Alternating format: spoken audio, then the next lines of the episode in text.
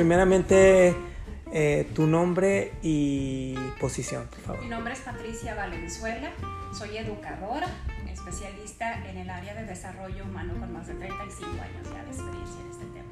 Así es. Pati, bueno, ya con la confianza que tenemos de algunos temas que hemos compartido, el día de hoy eh, más que nada es hablar un poquito de lo que el COVID nos ha traído, esta nueva forma de vida y sobre todo cuando el foco rojo se enciende de que hay muchos casos en el valle del Río Grande, la gente empieza a tener temor y empieza a querer acudir de nuevo a las tiendas para acumular o para protegerse por lo que pudiera pasar. ¿Qué nos puedes decir al respecto?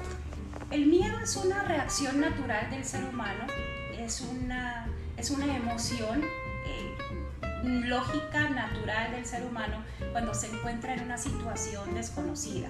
Los sentidos se ponen en alerta, te pones al pendiente de las cosas y en ese sentido es una emoción positiva porque te permite estar más alerta alerta todos tus sentidos ante un peligro inminente. El problema se, se avecina o se acrecenta cuando el miedo no hace contacto con la razón. Cuando no sujetamos nuestros temores a nuestro razonamiento, entonces tenemos conductas irracionales, tenemos eh, acciones o actitudes que basadas en el miedo hacen que te olvides de todo y nomás vas por lo que vas y dejas de tomar acciones más razonables, más pensadas. En mi parecer, lo que está sucediendo ahorita en el Valle de Texas está más basado en actitudes que responden al miedo por encima de la razón. Esta situación ya la vivimos por primera vez en el mes de marzo. Ya supimos lo que pasa cuando nos aborazamos en un supermercado, cuando nos aborazamos replicando conductas de otros. Alguien empezó un día llevando papel sanitario por alguna razón y todo el mundo dijo lo que va a faltar es el papel sanitario. Nadie iba por vegetales, por elementos que fueran de vitaminas para su cuerpo, que fortalecieran su sistema inmune. El foco era el papel de baño. Entonces vamos imitando conductas irracionales. ¿Qué es necesario entonces? Incluir el razonamiento, la reflexión sobre todo lo aprendido en la primera experiencia que tuvimos en marzo. En esa ocasión, los supermercados, distintas tiendas, siguieron trabajando, siguieron abasteciendo con la cantidad de productos cotidianos que abastecían en las comunidades del Valle de Texas. Pero fue nuestra poca razón, nuestra irracionalidad, nuestra manera de hacer las cosas que acabó con ese desabasto. Entonces nosotros mismos estamos provocando aquello que, de lo que nos estamos lamentando.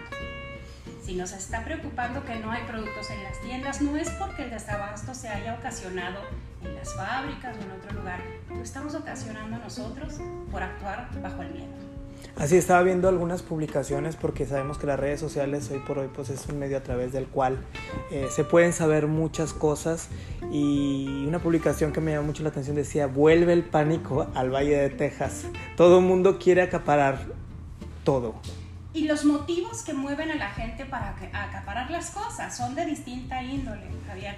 No nada más son el móvil de tener lo que necesito para los míos. A muchas personas las mueve la ambición, las mueve el egoísmo, las mueve el poco sentido social que tienen. Es primero estoy yo y que se las arreglen como puedan los demás. Entonces provoco con mi actitud egoísta el desabasto y desprotejo a los más vulnerables. En este caso pensemos en los ancianos, que ellos no son que agarran las llaves del carro y se van y manejan y llegan al supermercado, suben lo que necesitan y se fueron. Ellos se toman su tiempo, necesitan a alguien que los apoye para cuando llegaron ya no hay nada. Y eso es completamente injusto, es una actitud no solamente irracional, sino egoísta que tiene un móvil totalmente basado en la intención de una ganancia económica o del egoísmo puro y vil. Podría ser también eh, mala información, también igual, o un tipo de alarma que se ocasiona, eh, o cómo se genera la información para Mira, yo creo que hay dos cosas con respecto a la información. Una, no es que falte información, es que hay demasiada información y esa información la gente no la está discerniendo, no la está sabiendo separar. Cuáles son literalmente tonterías y locuras que se están escudando en una imagen de información y cuál es verdaderamente información utilizable, información que me va a hacer a mí y a los míos estar eh, a salvo de esta situación. Entonces tenemos que saber separar qué es lo que vamos a, a digerir informativamente hablando. Entonces una vez que sé qué fuentes son fidedignas, voy a saber entonces qué hacer.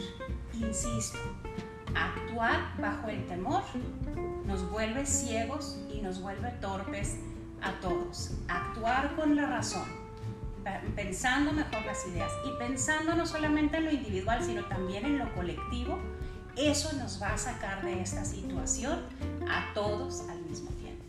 Así es. Eh, hemos estado actuando después del COVID con mucho cuidado, también a lo mejor dándole un valor distinto a las cosas que antes no la teníamos, un cubrebocas, a lo que son los eh, gel antibacterial, eh, extremando precauciones, pero en este sentido creo que es como dices, el egoísmo por tenerlo todo, acapararlo todo, desprotege a otra parte de... Hemos perdido esa perspectiva de comunidad por enfocarnos exclusivamente a una perspectiva individual, donde lo único que pareciera tener sentido es que yo tenga y no me importa cómo estén los demás. Es, eso ha cambiado con el paso del tiempo. Las comunidades antes veían todos por todos. Si tú recuerdas entre vecinos, había un enfermo, una persona le llevaba su caldito de pollo al vecino, otra persona veía, estos son adultos mayores, hay que llevarles tal cosa. Necesitamos recuperar el sentido de comunidad. Y este virus ha venido a recordarnos que el, el esfuerzo individual no sirve de nada si no actuamos todos parejo en función de los cuidados que acabas de mencionar, en el uso del cubrebocas, en el respeto a las distancias físicas entre una persona y otra a la hora de estar en un lugar público, el evitar salir a cosas que no necesitamos, estar en lugares que no son eh, indispensables en ese momento. Si llevamos todos parejo esas medidas, todos vamos a salir adelante de la situación juntos. Aquí no se va a librar del, virus una persona luchando sola. Si no luchamos todos juntos y si no trabajamos juntos, no vamos a salir de esta situación en poco tiempo. ¿Cómo podemos eh, trabajar de manera individual? O sea, obvio, pensando en nuestra comunidad también, para quitar ese temor, esa situación de escasez, eh, porque ahora resulta que los que ya van y compran y acumulan dejan sin nada a los otros. Y el temor también es por parte de la gente que no hace esta, esta acción. Te decía hace un momento, no, aprendimos de lo que vivimos en el mes de marzo. Los sistemas eh, de, abastecimiento de los establecimientos, de los supermercados, están funcionando normalmente. Es más, están trabajando bajo medidas extras, dado lo que aprendieron en el mes de marzo. Las fábricas están produciendo papel higiénico hasta para tirar para arriba, o sea, ese no va a ser el problema. El problema es lo que tú acabas de mencionar, esa gandallez. ¿Qué puedo hacer? ¿Cuál es la sugerencia? Empezar desde algo muy básico para controlar el miedo tenemos que respirar. Parece absurdo, parece ridículo, pero cuando se sientan en sus casas en un momento de pánico, de qué hago, debo de correr al súper, siéntate y respira profundo. Permite que el oxígeno suba a tu cerebro junto con la sangre que se está eh, oxigenando junto contigo y a partir de, de un momento, de un estadio de tu cuerpo más tranquilo, toma decisiones. Eso en primer lugar, respira. Segundo lugar, toma decisiones que beneficien en lo colectivo, no solo lo individual. Si vas a un supermercado, te toca ver que hay tres, pero tú solo necesitas uno porque en tu casa tienes otro. Llévate uno. Llévate uno y permite que otra persona se lleve lo que le corresponde. No estés pensando, ya lo vivimos la vez, la vez pasada, el reabastecimiento es a corto plazo, no hay que esperar mucho para que vuelva a ver los productos en, en los supermercados. Entonces toma lo que necesitas, nada más. Piensa en lo colectivo, sal de tu pensamiento individual. La, la salud, la solución a esta pandemia está en el pensamiento colectivo, no en el pensamiento individual. Y tercero y último, mi sugerencia, mantengan la calma. Esto no es ni lo peor que le ha pasado a la humanidad en su historia, ni es lo único que nos va a pasar. O tenemos que aprender a convivir con situaciones similares, tenemos que aprender a salir rápidamente de ellas, tenemos que aprender de las lecciones que esto nos deja. Tenemos que dejar de cegarnos por el miedo y por el egoísmo. Actuemos y pensemos con razón, con pensamiento razonado y pensemos en comunidad, no solamente en lo individual. Muy interesante, Pati. ¿Algo más que quieras agregar sobre el tema?